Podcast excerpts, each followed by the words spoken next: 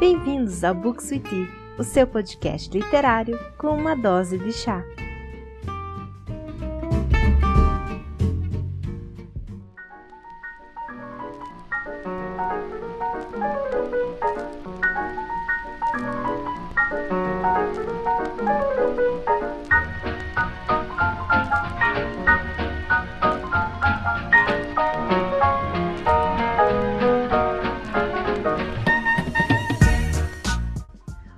Pessoal! Está começando mais um episódio do Book Sweetie. Para quem não me conhece, o meu nome é Carol e hoje eu estou aqui com a Vitória. Oi, Vi! Oi, Carol! Oi, gente! Espero que vocês gostem desse podcast porque tá, assim, muito legal. Mas então conte para mim e para os nossos ouvintes, Vitória, por que, que esse podcast está tão sensacional hoje? Bom, primeiramente é porque O Morro dos Ventos Vivantes, que é o livro que a gente vai falar aqui hoje, que vocês já devem ter visto pelo título do podcast, é um dos meus livros favoritos da vida. Então, assim, tô ansiosa para falar. Já quero agradecer também a Carol por ter me convidado. E, enfim, altos surtos. Altos surtos hoje. Para quem não sabe, O Morro dos Ventos Vivantes foi o primeiro livro que foi feito no Clube de Leitura Beats, que foi criado pela Vitória. Vi, fala pra gente de novo, só para recapitular, o que, que é o Clube de Leitura. Então, o Clube Beats é o meu clube de leitura de livros clássicos, na qual a Carol faz parte também. E nesse clube a gente lê um livro clássico uma vez por mês. Então, ali no clube eu coloco todo mês é, algumas, um, algumas opções de livros clássicos. Eu faço uma enquete com algumas opções de livros clássicos e a galera vota. E o livro mais votado é o livro que a gente vai ler no mês. E então, o primeiro livro que a gente leu, logo quando começou o clube, que foi em abril, foi O Morro dos Ventos Vivantes.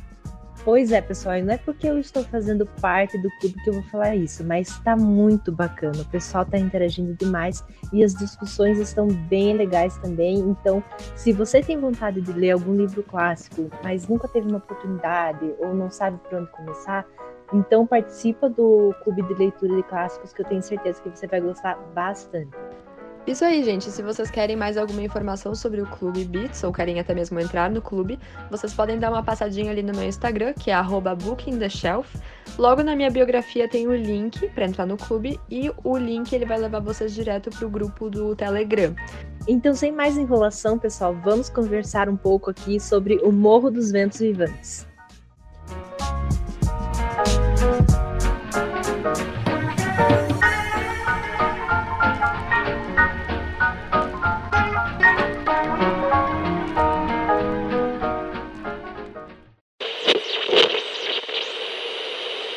Mas calma, pessoal. Antes da gente começar a falar do livro, eu quero trazer uma novidade para vocês que aconteceu algo muito especial.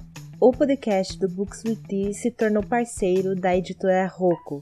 Então, em breve, vocês vão ver por aqui várias novidades a respeito dos lançamentos da editora e muita coisa legal. Então, aproveita e segue o podcast aqui no Spotify para vocês ficarem por dentro de todas as novidades.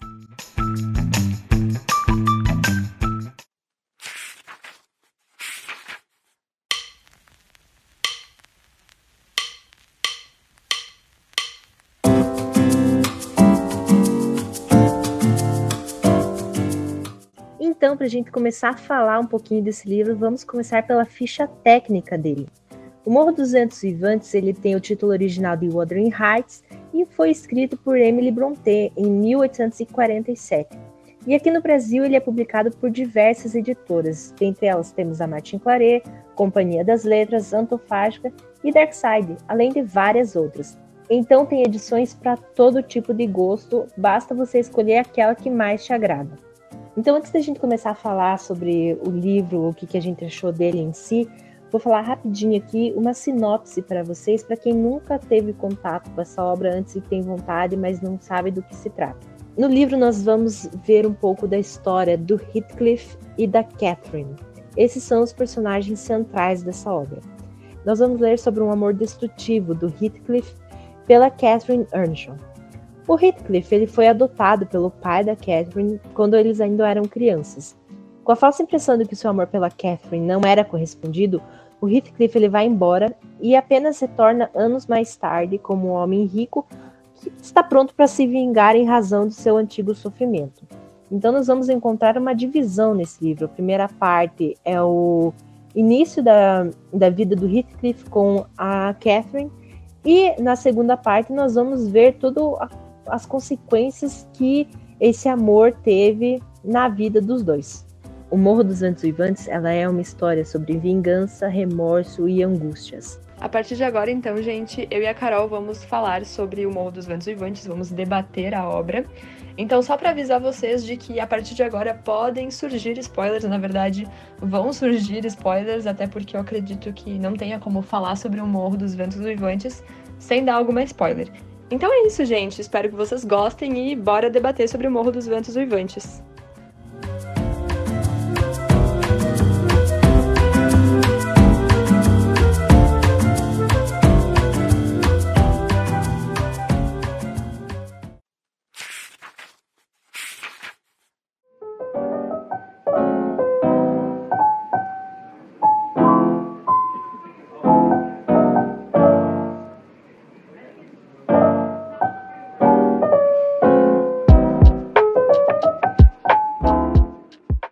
Bom, pessoal, para mim, essa foi uma releitura que eu fiz do Morro dos Ventos Vivantes. E olha, vitória do céu. Meu Deus, eu tinha me esquecido o quanto esse livro ele é ele é complicado, ele é denso, né? Sim, Carol, para mim também foi uma releitura. E olha que a primeira vez que eu li esse livro, eu acho que eu acho que eu não li o livro, na verdade. Eu acho que eu ficava passando os meus olhos pelas linhas assim para acabar logo porque não é possível que eu não percebi o quão maravilhoso é essa história, quão maravilhosa é essa história, na verdade. É, os personagens, a gente vê que, que tem a destruição psicológica dos personagens e isso é, é, tão, tão vasto, tão grandioso que acaba passando para nós leitores e a gente fica completamente é, obcecado pela história, a gente quer saber o que, que vai acontecer e meu Deus, é uma loucura. E agora nessa releitura, nossa, ela é muito, foi muito enriquecedora por causa que a gente tem uma outra visão da história. A gente não vai já com aquele é, pensamento formado do que vai encontrar.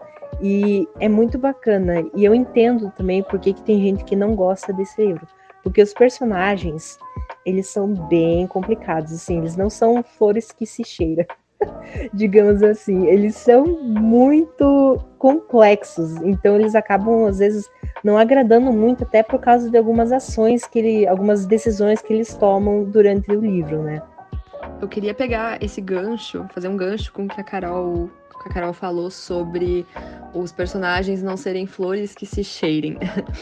Eu acho interessante essa divisão que o livro causa em nós leitores, né? Alguns amam, outros odeiam. E eu acho muito interessante isso, porque, por exemplo, quando a gente é criança, a gente se dá conta do mundo fantástico dos contos de fada. E a gente aprende desde pequeno que ou uma pessoa é 100% boa ou uma pessoa é 100% má.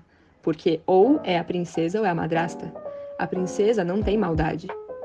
A madrasta, a bruxa, né, não tem bondade. Então, essa distinção é, a gente encara logo na infância e a gente cresce aprendendo que ou você é 100% bom ou você é 100% mal. Então, quando a gente pega um livro desses na adolescência, na vida adulta, enfim, em qualquer fase da vida, e a gente se depara com personagens que são nem 100% bons, nem 100% ruins, mas sim tem um pouco de, de, de bondade, um pouco de maldade, isso apavora um pouco, eu acho. Eu percebo isso, pelo menos, das pessoas. Eu acho que isso assusta.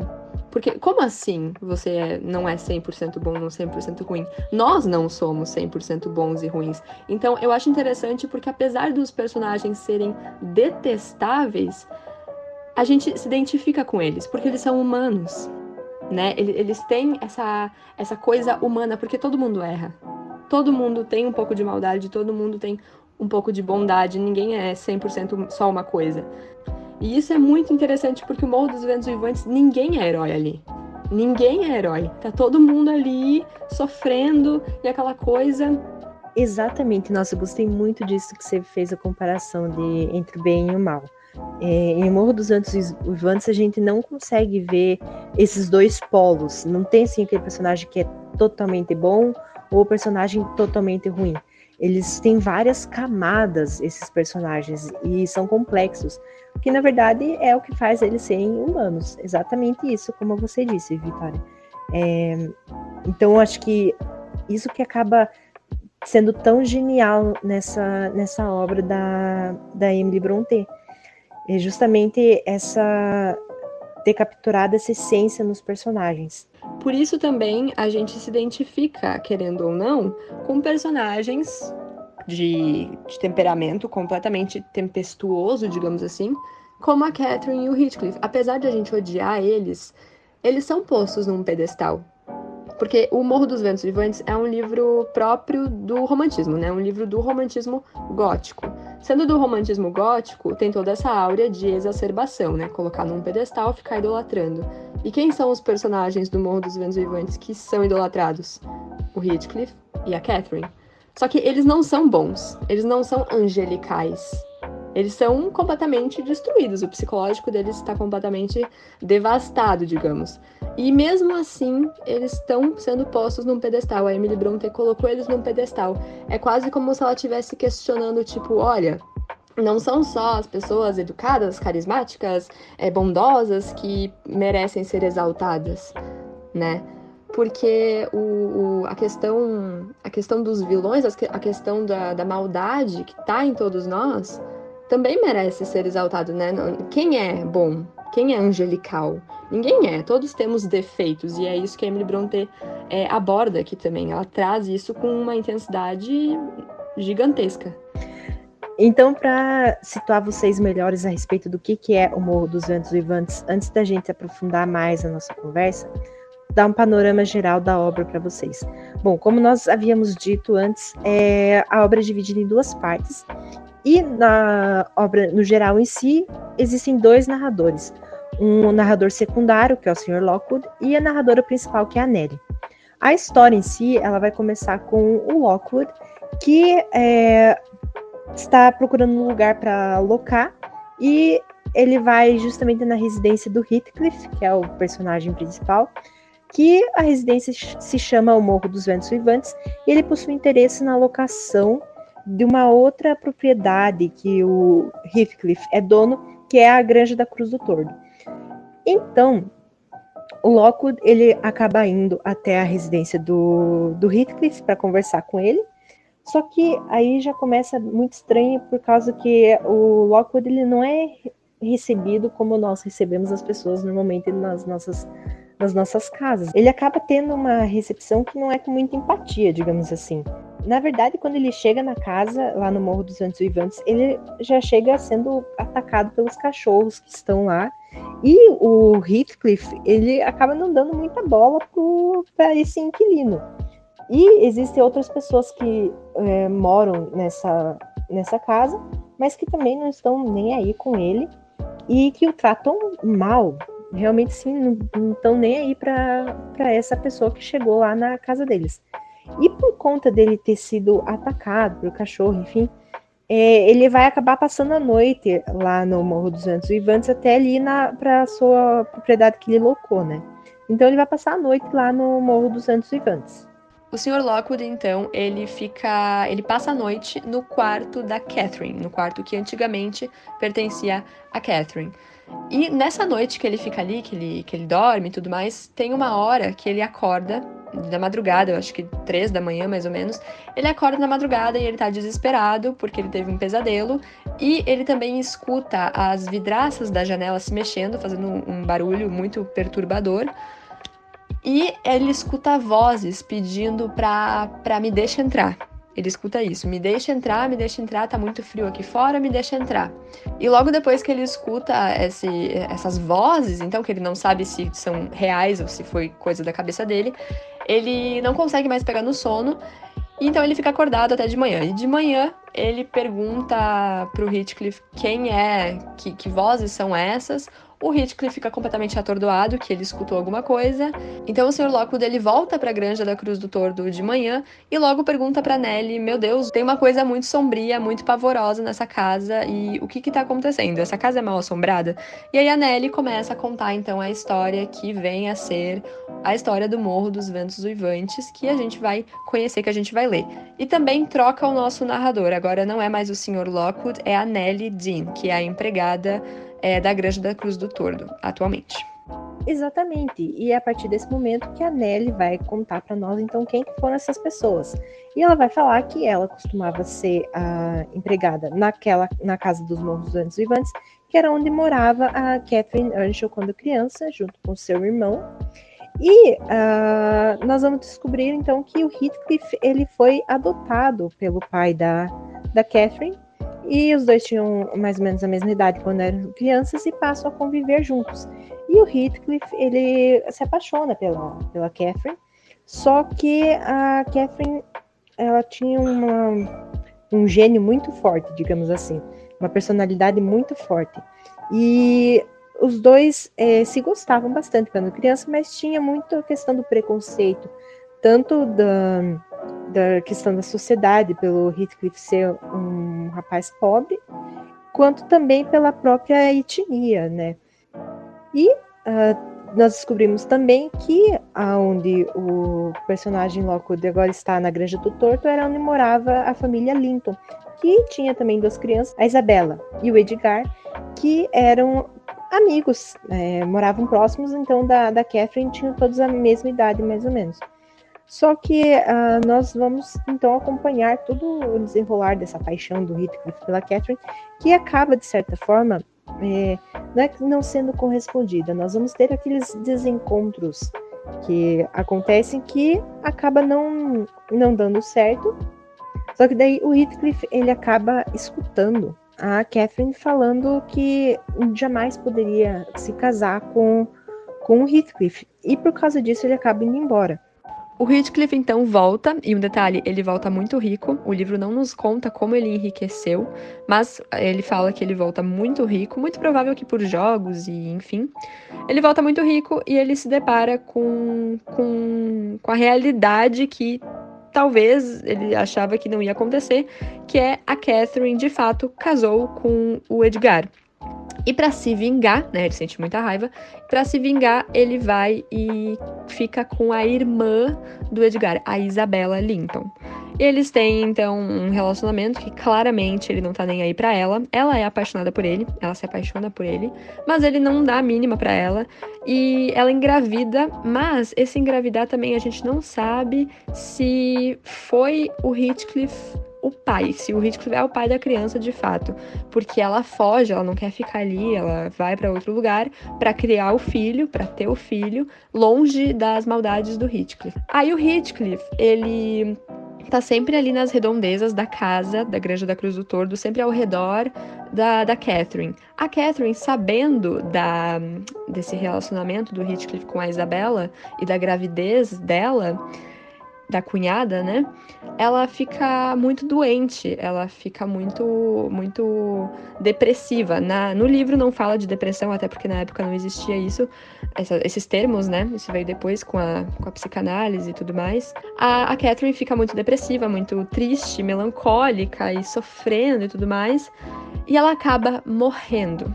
Isso, e com a morte daí da Catherine, nós vamos acompanhar a segunda parte do livro, que vai girar em torno do seu sobrinho, que se chamava Hareton, e da filha da Catherine, que eles chamaram de Catherine também, mas no livro, com uma distinção, fica como Cathy, e do filho da Isabela, que era a cunhada da, da personagem principal. É, então, vai girar agora a história em volta desses três personagens, e também do Heathcliff, de tudo que ele faz com, com, com essas pessoas. Por causa que ele não vai ser um personagem bom, ele é mau. Então ele vai acabar é, descontando esse plano de vingança, o remorso dele, em cima dessas, dessas outras pessoas. E o curioso é que o Heathcliff ele acaba é, fazendo com que esses outros personagens, tanto a Kathy quanto o Harrington e o Linton, acabem, de certa forma, como se fossem os reflexos da, dele, reflexos daquilo que ele passou, tanto dele quanto da Catherine, quanto do Edgar. Então ele acaba, de certa forma, refletindo isso nesses personagens.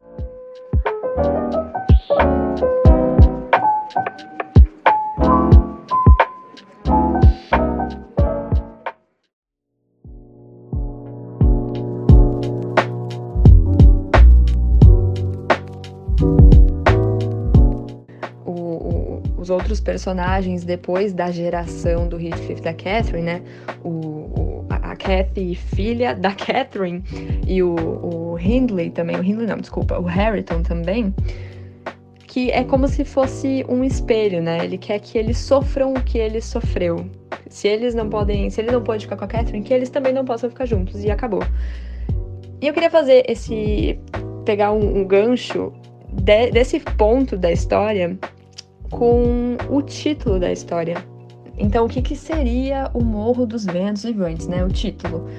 Wuthering Heights, então, o título em inglês, no original, seria um, uma certa tempestade, aparentemente, que, é, que acontece, uma tempestade de, de vento e tudo mais, que acontece, que é típico ali da Inglaterra, na, na, parte mais interiorana da Inglaterra, onde a história acontece. Então a Emily Brontë pegou esse fenômeno natural, que de fato acontece ali, e colocou como título da obra. E eu gosto de interpretar o título da obra, O Morro dos Ventos Vivantes, da seguinte forma: como sendo o morro, a, a terra, né, a, a, coisa que é firme, o que é firme, o chão, o nosso chão, que é o que nos cria e tudo mais, como sendo a Catherine, e o vento, né, o Morro dos Ventos Uivantes, o vento como sendo o Heathcliff. Porque o Heathcliff, ele é um estrangeiro, né, ele é cigano. Então também já gera todo um preconceito da sociedade em torno dele e coisa e tal. E ele sendo um estrangeiro, a gente pode comparar ele com o vento, porque o vento, ele vem de algum lugar, né? Ele não é próprio do local em que a gente tá. Ele vem sempre de algum lugar, tá sempre uivando. E ele devasta, ele mexe com tudo que tá ao redor dele. E é exatamente isso que o Heathcliff faz. Ele, ele acaba atormentando tudo que está ao seu redor. Inclusive na, na obra tem, uh, tem uma certa descrição ali mais no começo que a Catherine, antes da chegada do Heathcliff, ela era muito, muito, muito feliz. Ela era muito alegre e uma menina normal, entre aspas. Logo quando ele chega, eles se conhecem, viram amigos e coisa e tal. Ele meio que acaba devastando ela pela paixão, é, pela paixão compulsiva dele. Então, querendo ou não, o Heathcliff ele vai abalar tudo que tá ao redor dele, exatamente como o vento faz, né? Ele mexe com tudo. E a Catherine, inclusive, mexe com, com o morro, com, com a terra, que seria o que seria a Catherine. Então, eu acho muito interessante essa, essa, essa associação e eu gosto de pensar no título dessa forma. Sim, foi muito legal essa tua associação que você fez, Vi, por causa que justamente a, autora acaba usando muito desses elementos. Por exemplo, do, do tempo, do vento em si, é justamente para simbolizar os personagens, tanto na questão das suas emoções quanto também da própria narrativa, mas principalmente como que as emoções desses personagens acabam é, servindo como uma forma de é, construir o seu caráter. E isso é muito bacana. Outros elementos também que a autora acaba usando é a presença de elementos fantásticos, no caso, fantasmas em alguns pontos, que servem também para simbolizar algo que é muito presente, que é a questão da almas é, perdidas, digamos assim, é, a memória e o passado também. E acho que assim é, o que nós vemos muito também é, na verdade, é a presença dos daqueles polos distintos, tanto da do bem contra o mal, ou então é, de ser julgado e ter simpatia pelo personagem, e também da questão do a diferença do que é o amor para a obsessão, porque o que a gente vê é que aquilo que o Heathcliff tinha pela Catherine era uma obsessão. O amor é, passa, é, atingia extremos de ser algo obsessivo. E aquele amor que nós vemos da Kathy, que é a filha da Catherine, com outros personagens como Harrington, é aquele amor puro que, que é completamente oposto daquilo que era que o Heathcliff sentia pela Catherine eu acho curioso no Morro dos Ventos é que ele tem uma aura nele, não sei se dá pra usar essa palavra, mas ele tem uma vibe que é meio para baixa, meio depressiva, e nós vemos muito isso na personagem da Catherine, que ela sofre esse sentimento de sofrimento dela é algo que ela até acaba é, gostando disso e usando isso até às vezes como um, uma, um apoio para é, conseguir as coisas que ela quer, ou então acabar influenciando a decisão de outros personagens, é algo que ela utiliza, né? fazendo um link agora com o que a Carol falou sobre a personagem da Catherine, de, de gostar de sofrer, toda essa melancolia, e enfim, tudo, todo esse sofrimento né, que ela adora. É, tem uma parte do livro ali onde logo quando ela tá conversando com a Nelly sobre o pedido de casamento que ela recebeu do, do Edgar Linton, ela também comenta que teve uma, uma noite que ela dormiu, que enquanto ela tava dormindo, que ela sonhou com o paraíso.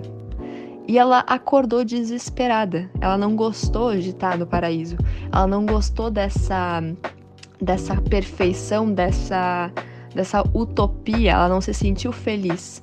E ela fala isso pra Nelly. Ela fala que que ela não, não, não ela acha que ela não ficaria, não seria feliz indo pro céu quando ela morresse, ela não seria feliz no céu, porque é muito bonito, é muito é, paradisíaco, é muito utópico, é muito perfeitinho e ela não gosta. Então a gente pode linkar isso com o fato de ela gostar de sofrer, porque de fato ela gosta de sofrer, é uma personagem que, que gosta de sofrer.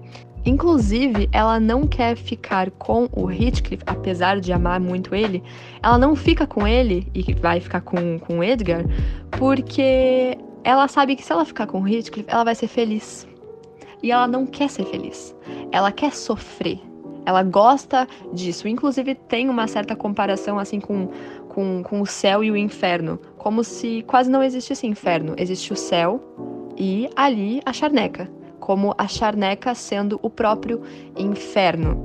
No caso do Heathcliff e da Catherine, sendo o próprio o paraíso deles. A gente tem muitos críticos literários que, que pensam na, na história, tem essa, essa metáfora da, do, do, paraíso, como a granja, a granja, desculpa, a charneca ali, né, onde a história se passa, é como sendo o Éden.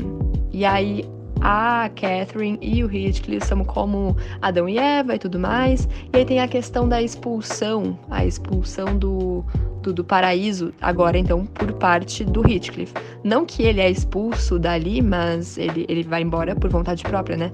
Mas é como se o destino o expulsasse, porque foi, foi o destino que fez a Catherine ficar com, com o Edgar. Então é esse destino que, que expulsa ele dali. E tem alguns críticos literários também que comentam sobre a questão do, do Lúcifer, da, da, expulsão do Lúcifer do céu, né, o anjo caído. Porque o Heathcliff, ele é muitas vezes ao longo da obra, ele é comparado com o demônio, inclusive o fato dele e da Catherine terem olhos castanhos faz com que o Joseph, principalmente, que é um personagem que tem, tem essa religião opressora, que oprime eles muito, é, ele comenta sobre, ah, vocês têm olhos castanhos, olhos do demônio. Então, alguns críticos literários gostam de fazer esse link com o Heathcliff sendo quase como sendo o Lúcifer, quase como sendo o anjo caído do demônio, né? Ele sai, ele vai, ele é expulso dali e tudo mais. Então, tem essa essa religião, essa comparação com Adão, com com Lúcifer e expulsão do paraíso e toda essa essa áurea. No caso deles, o paraíso, a charneca, é uma áurea completamente melancólica, né? Uma áurea é, sofrida, uma coisa uh, gélida também. E na verdade, no final, nós temos é, como uma resolução de tudo esse uh, da, da, história dos personagens que então eles ficariam, preferiam ficar no que seria um purgatório, de certa forma. Tanto que daí uh, eles utilizam até a questão de fantasmas é, nesse sentido que eles ficam ali na redondeza, que seria o purgatório deles, para que então ali eles ficassem, fiquem juntos.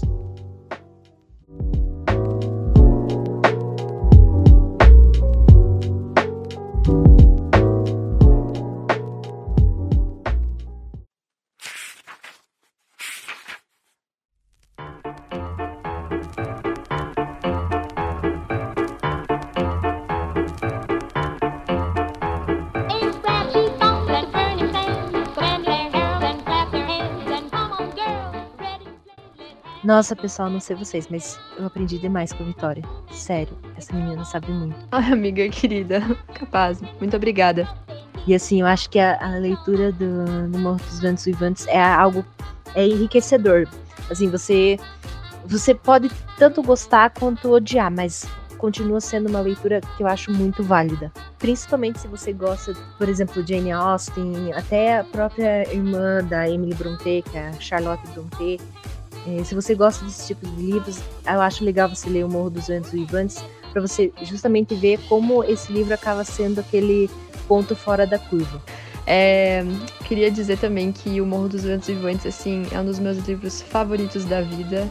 Acho que deu para perceber que eu falo com, com empolgação também.